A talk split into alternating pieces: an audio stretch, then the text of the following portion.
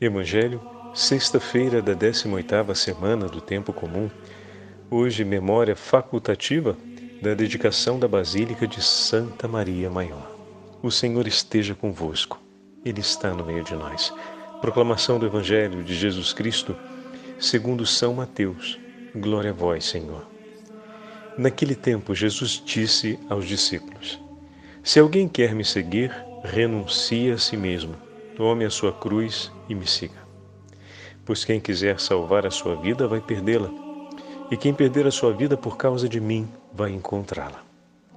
De fato, que adianta o homem ganhar o mundo inteiro, mas perder a sua vida? O que poderá alguém dar em troca de sua vida? Porque o Filho do Homem virá na glória do seu Pai com os seus anjos e então retribuirá a cada um de acordo com a sua conduta. Em verdade vos digo: alguns daqueles que estão aqui não morrerão antes de verem o Filho do Homem vindo com o seu reino. Palavra da salvação.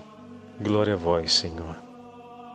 Sexta-feira da 18ª semana do tempo comum, hoje memória facultativa da dedicação da Basílica de Santa Maria Maior. Em nome do Pai, do Filho e do Espírito Santo. Amém. Queridos irmãos e irmãs, que início de mês de agosto o Senhor está nos concedendo, hein? Olha que maravilha! Lembram o vídeo que nós publicamos no dia 2, relativo ao mês de agosto? Pois bem, o gravamos exatamente na Basílica de Santa Maria Maior, já em previsão da festa que hoje celebramos. Depois do Concílio de Éfeso, no ano de 431, em que a mãe de Jesus, foi proclamada mãe de Deus, então o concílio definiu o primeiro grande dogma mariano, Maria, mãe de Deus. O Papa Sisto III, entre o ano de 432, ou seja, o ano seguinte, a conclusão do concílio, e o ano de 440, ergueu em Roma, no monte chamado Esquilino, uma basílica dedicada à Santa Mãe de Deus, chamada mais tarde pelo título de Santa Maria Maior. E essa essa a mais antiga igreja do Ocidente dedicada à Santíssima Virgem Maria. Conta ainda a tradição do 13º século a respeito da marcação do lugar, que é o Papa Libério, Nossa Senhora apareceu em sonho, e apareceu em sonho também a um tal João, que era proprietário daquela terra do Monte Esquilino. A gente pensa em monte, na nossa concepção de Brasil, monte é uma coisa bem alta, né? Mas não, aqui, aqui na Europa de um modo geral, mas particularmente em Roma, os montes não são tão altos assim, são algumas elevações, talvez algumas alamedas de São Paulo, dependendo da, da extensão delas, parecem mais íngremes e são até mais longas né, do que a subida aos chamados é, sete montes romanos, ou sete colinas romanas, são, são, são realmente pequenininhos, mas se percebe com muita evidência né, a distinção entre uma área e outra. Né? Então, é, às vezes a gente fala de monte e as pessoas chegam em Roma e quando vão procurar um monte, não, não aqui acham um monte como normalmente a gente pensa um monte. Né? Então, são categorias de classificação diferentes.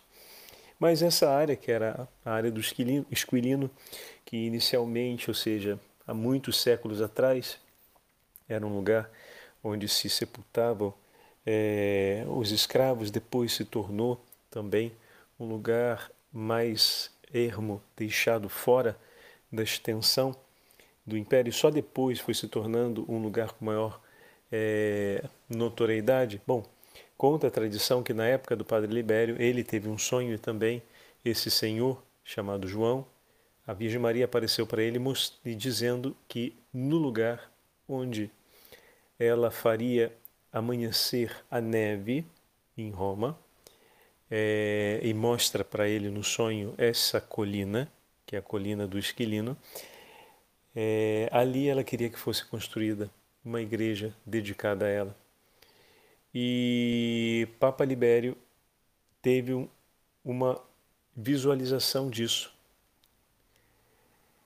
e conta a, a, a, tradição que ambos foram até o lugar na manhã daquele dia 5 em que Nossa Senhora disse que faria amanhecer com a neve 5 de agosto, a gente está num dos pontos mais altos do verão, né? Muitos noticiários falam do calor na Europa. E não é que é de agora isso. Então a possibilidade de neve era uma coisa completamente é, inesperada. Né? Então a gente está diante de algo extraordinário. Conta a tradição que os dois, cada qual vindo de uma destinação diferente, chegam juntos ao monte e exatamente no lugar onde se encontrava a neve, que é onde a basílica hoje está construída. Por isso, na tradição, é, também a basílica foi chamada, e primeira, a primeira igreja foi chamada ou foi dedicada a Nossa Senhora das Neves. Bom, acontece que, segundo a tradição, foi feita ali a demarcação do lugar onde seria construída a igreja.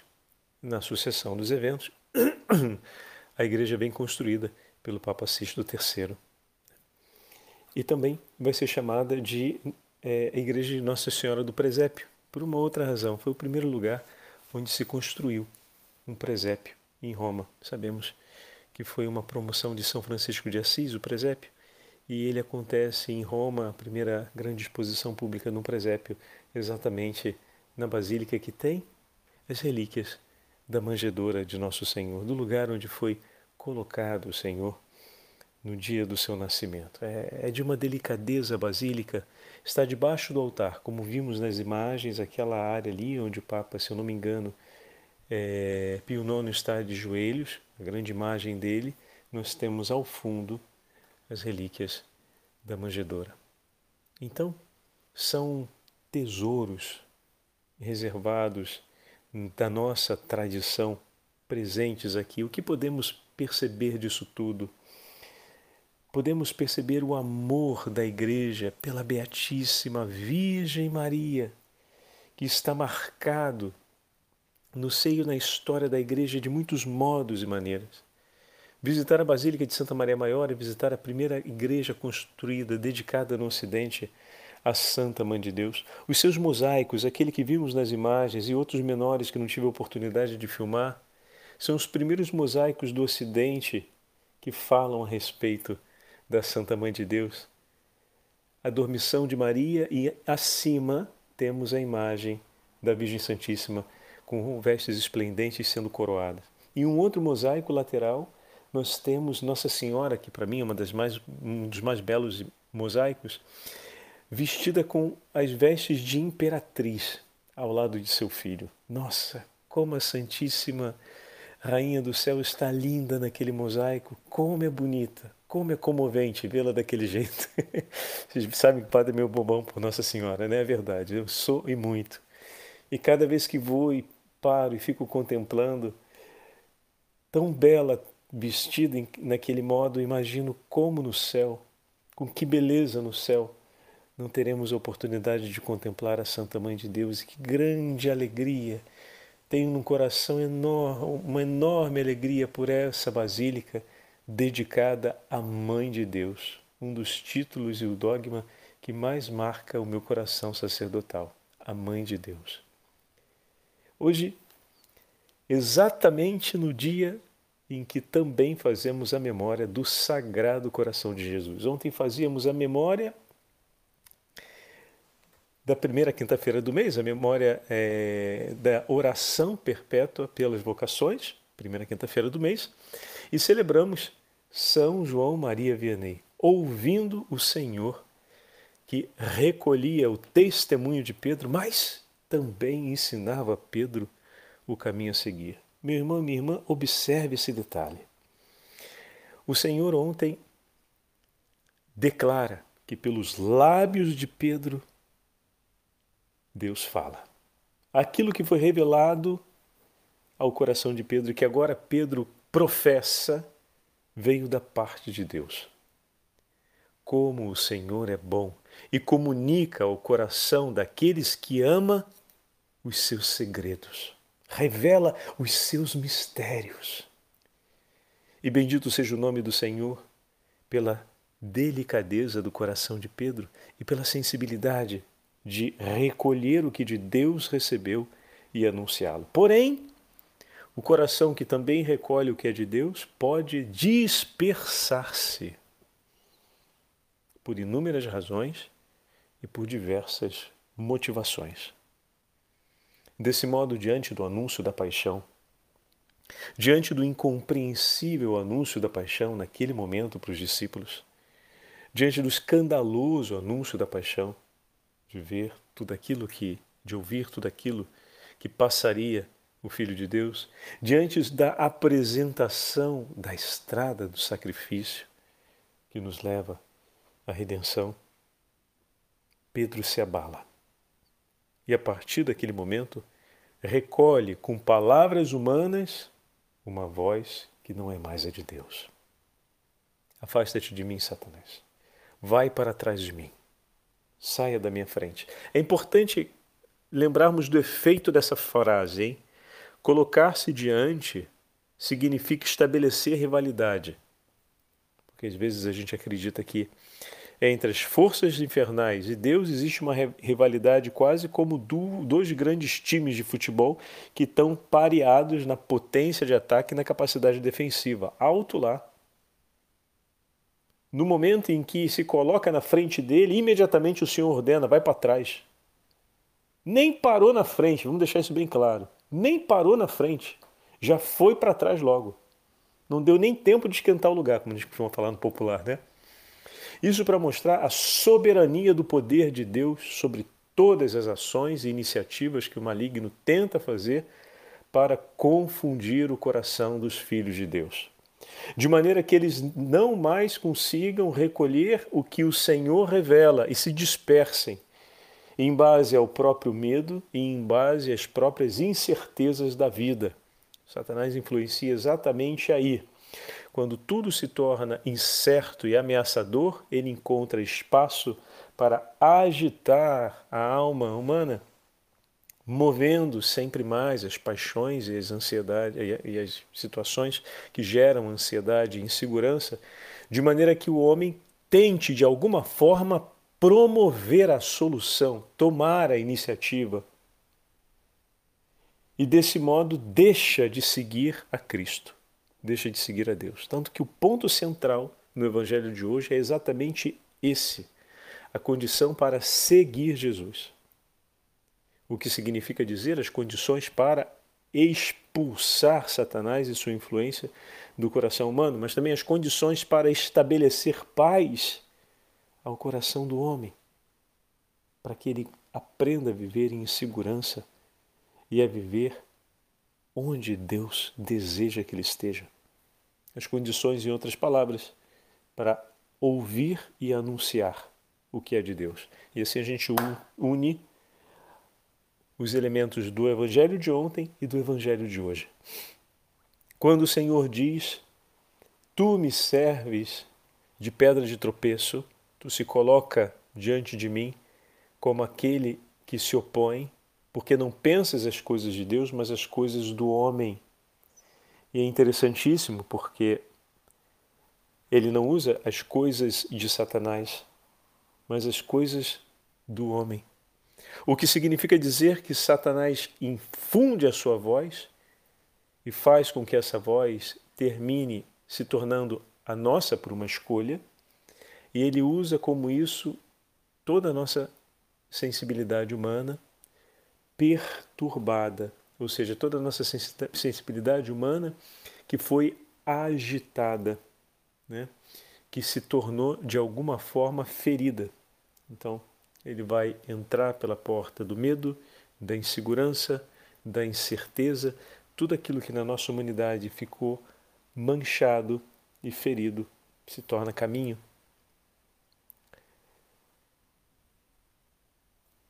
Para que isso não aconteça, é preciso ouvir o que o Senhor diz. Mas antes de começarmos então a pegar propriamente o Evangelho de hoje, eu queria marcar esse outro detalhe é importante. O Senhor entregou a Pedro as chaves, mas vocês não estão se dando conta de tudo que o apóstolo ainda teria para aprender? Já de cara, ele entrega as chaves e já de cara começa. Não é que tem tempo para depois, não foi marcado uma aula extra dois dias depois, não. Começou já ali. Estão percebendo? O Senhor entrega, mas a gente poderia dizer, Mas ele ainda não está preparado para receber tudo isso que vai receber. Rapaz, é algo muito grande, ele não está pronto para isso. Já reparou como é que a gente às vezes fica num tempo enorme perguntando se está pronto, se não está pronto, se está pronto, se não está pronto, se está pronto, se não está pronto? O que o Senhor quer, isso vem por primeiro. A certeza de que estamos no lugar onde o Senhor quer que estejamos. E isso é rápido. O Senhor não retarda essa informação na nossa vida. Ele quer que você saiba o quanto antes onde Ele quer que você esteja e o que Ele tem reservado para você.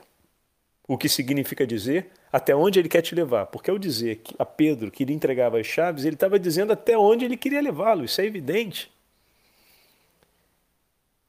Assumir o cuidado dos doze, assumir uma responsabilidade sobre todo o rebanho o vigário de Cristo.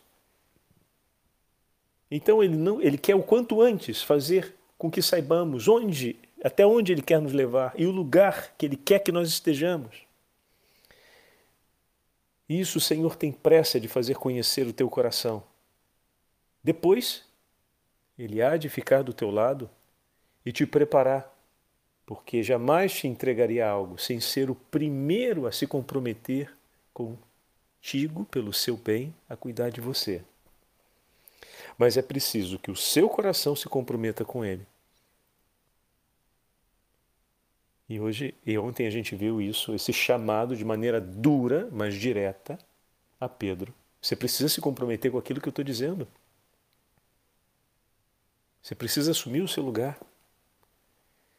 E aí agora voltando a, a gente fica às vezes nesse está preparado, não está preparado, está preparado, não está preparado. A gente se pergunta tanto se está preparado e, e se dispersa numa, num infinito de preocupações ao ponto de se despreocupar sobre o que o Senhor nos propõe, onde Ele quer que nós cheguemos e onde Ele quer que nós estejamos. Isso seja para a vida religiosa, seja para a vida matrimonial, seja para a vida sacerdotal, é uma pergunta que a gente precisa colocar diariamente para a gente, mas a resposta já está dada, porque, por exemplo, na vida religiosa, as constituições e a tradição daquela família religiosa já é conhecida. E essa pergunta nos ajuda a abrirmos novamente os olhos para aquilo que o Senhor já nos disse, mas que talvez pelas dispersões de tantas respostas e necessidades a serem admitidas por tantas urgências e preocupações, a gente tenha se esquecido de ter olhos e coração para aquilo dali que o Senhor tem pressa de nos fazer conhecer. Onde Ele nos quer e onde Ele quer nos levar, o que Ele tem para nos entregar como responsabilidade no mundo, né? no caminho da nossa vida. Fantástico. Como importante isso. E agora deixa o Senhor corrigir, deixa o Senhor educar, deixa o Senhor levar Pedro até lá. Ele entregou isso tudo para Pedro e a gente olha de imediato e fala: bom, mas ele não está preparado para isso e o Senhor já começa ali a preparar. Vamos lá, não é para depois, não. Como eu brincava falando, né? Não é para uma aula extra, isso. já vamos começar agora. E ele começa imediatamente a falar sobre a paixão. Eles estão preparados para ouvir a paixão, a respeito da paixão, o anúncio da paixão? Não, absolutamente não nem passava pela cabeça dele. E daí, a partir dessa primeira reação, pronto, o Senhor começa um itinerário de formação que serve tanto para cada um de nós, tanto, tanto, tanto. E todo o evangelho de hoje é a continuação do texto de ontem. E nós vemos o Senhor nos ensinando junto ao apóstolo. Como é bonito às vezes nos vermos sentados ao lado dos apóstolos aprendendo com eles. Vocês já se deram conta disso? Às vezes eu me dou conta, eu estou aqui falando, fazendo a meditação com vocês, e por um instante, quando a gente entra no texto, a gente está ali do lado dos apóstolos, recebendo aquela palavra do Senhor, aprendendo com Ele. É fantástico, realmente nós estamos à sombra das colunas da igreja aprendendo. Cada vez que lemos o Evangelho e entramos na experiência apostólica, ou seja, na experiência dos doze apóstolos ali, na relação com Jesus, nós estamos sob a sombra nas colunas da igreja, ouvindo o ensinamento do Senhor. Meu irmão, que lindo, que imagem linda essa para a gente. E hoje, com essas duas grandes memórias que nos acompanham, a dedicação da Basílica construída Santa Mãe de Deus, nós caminhamos no itinerário da santidade à sombra da Beatíssima Virgem Maria, que como coluna se levanta, como baluarte de santidade se levanta para nos proteger e nos acompanhar, para nos defender do calor do sol que fere durante o dia e para nos aquecer na friagem da noite, na friagem que nos fere durante a noite, aquela imagem do deserto, né? do sol que fere pela manhã, do frio que fere durante a noite, e a Virgem Maria se levanta por nós. Estamos à sombra da Beatíssima Virgem Maria para aprendermos o que? Os mistérios desse sagrado coração. Hoje é a primeira sexta-feira do mês. E olha o que, que o nosso Senhor nos diz, olha o que, que ele fala a seus discípulos, olha o que, que ele falou aos doze, está falando com a gente hoje também. Então Jesus disse aos seus discípulos: Se alguém quer me seguir, se alguém quer vir após mim, se alguém quer me seguir, negue-se a si mesmo. Então, deixa eu pegar aqui o texto. Se alguém quer me seguir, renuncie a si mesmo. Tome a sua cruz e me siga. Renunciar a si mesmo significa escolher a Deus mais do que a si próprio. Renunciar a si mesmo significa dizer: eu não vou escutar as vozes do, que se agitam no meu coração porque entre elas, como já ouvimos, tem um outro que vem se meter para insinuar suas propostas, que vão nos levar à rivalidade com Deus. Falávamos disso no início da meditação de hoje, completando né, o texto de ontem. Renunciar a si mesmo significa não dar atenção primeira às agitações do nosso coração, não dar prioridade por primeiro a nós mesmos e aos nossos desejos e preocupações, colocando de maneira bem concreta. Renunciar-se a, a, si mesmo significa dar por primeiro ouvidos e atenção ao meu Senhor. Se alguém quiser segui-lo, vir depois dele, precisa renunciar a si mesmo. E quando você renuncia a si mesmo, significa que você não pega uma outra estrada, mas que você vai naquela dali, porque é para segui-lo. Para segui-lo, eu não vou tentar fazer a minha própria estrada. Eu não vou tentar construir o meu próprio itinerário. Eu não vou tentar estabelecer o meu próprio ritmo de passada. Eu vou seguir o itinerário que ele definiu, a estrada que ele escolheu, na passada que ele definiu. Renunciar a si mesmo é sair do centro para colocar Cristo. E aqui a gente volta para o domingo passado renunciar a si mesmo. E depois, tomar a cruz, abraçar a vida, abraçar tudo aquilo que está nela. Não há um único sofrimento, uma única dificuldade que não aconteça nessa vida e que não possa ser abraçada. A vida, assim como nós falávamos outro dia, né? A nossa vida está nas mãos do Senhor. Lembra o encontro de Marta com o Senhor? A nossa meditação. Que forte, né? o que Marta fala para o Senhor ali, colocando a, a inteira vida do seu irmão nas mãos dele. Marta compreende que tudo está nas mãos de Jesus, inclusive o após a morte, tudo, a vida inteira está nas mãos do Senhor.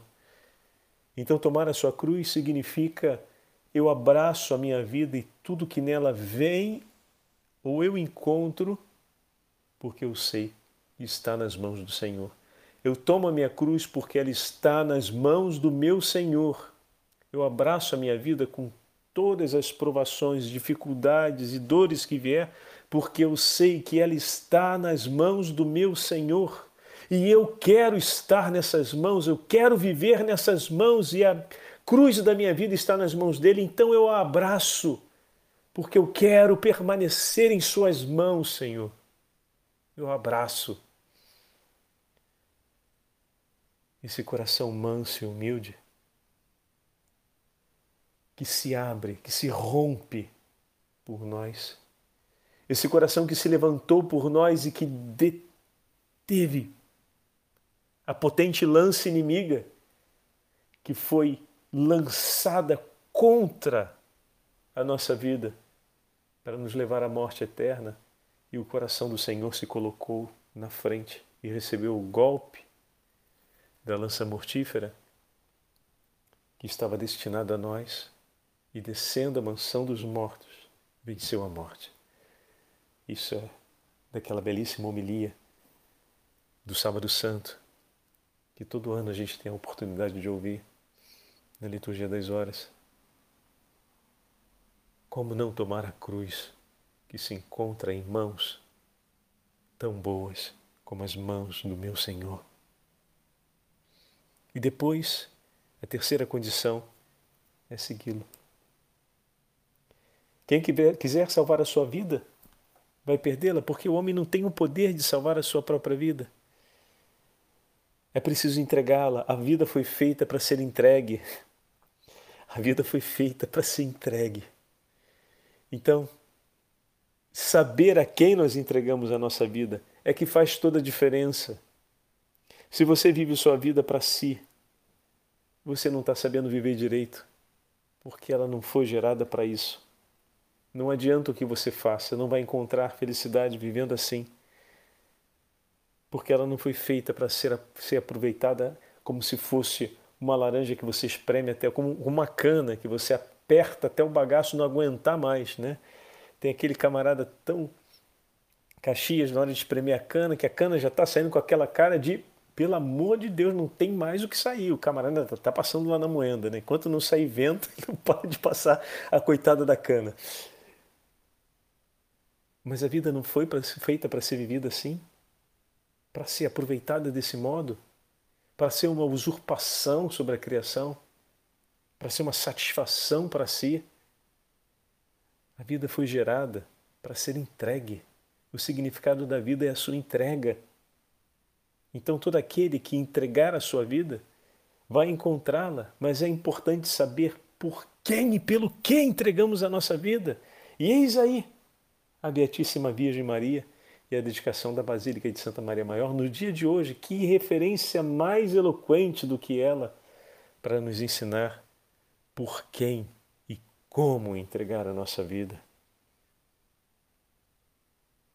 E o Senhor, na continuidade do texto, completa dizendo: Em verdade, em verdade, vos digo, antes de verem o Filho do Homem vindo com o seu reino, alguns não morrerão. Essa palavra enigmática que acrescenta, provavelmente, segundo alguns historiadores, a expectativas variadas, seja a expectativa do, da ruína de Jerusalém, seja em relação ao juízo final, seja em relação à paixão de nosso Senhor e sua ressurreição, é um pouco enigmática, mas de qualquer forma significa dizer tudo aquilo que o Senhor nos propõe para segui-lo, nos assegura de estarmos juntos no reino dos céus. O coração bondoso que por nós se abre e através do imaculado coração de Maria nos aproxima sempre mais ao ponto de, por tão bondoso coração, nos ensinar a amar e a segui-lo com tamanha atenção. Peçamos a intercessão da Beatíssima Virgem Maria e dos santos apóstolos do Senhor para que possamos perseverar na alegria do nosso batismo e da nossa vocação, com essas três verdades sendo cantadas no nosso cotidiano. Minha vida, Senhor, eu a renuncio, te seguirei por onde o Senhor for. Abraço minha cruz, pois ela está em tuas mãos e eu quero sempre estar em tuas mãos e te seguirei, Senhor, passo a passo. Te seguirei onde quer que fores. E sei, Senhor, que caminhas em direção ao reino dos céus e contigo estarei ao lado de minha mãe e pelo amparo do imaculado coração de minha mãe. A mãe de Deus. O Senhor esteja convosco. Ele está no meio de nós. Pela intercessão da Beatíssima Virgem Maria, a Beatíssima e Santíssima Mãe de Deus, e pela intercessão dos santos apóstolos do Senhor, abençoe-vos o Deus Todo-Poderoso, Pai, Filho e Espírito Santo.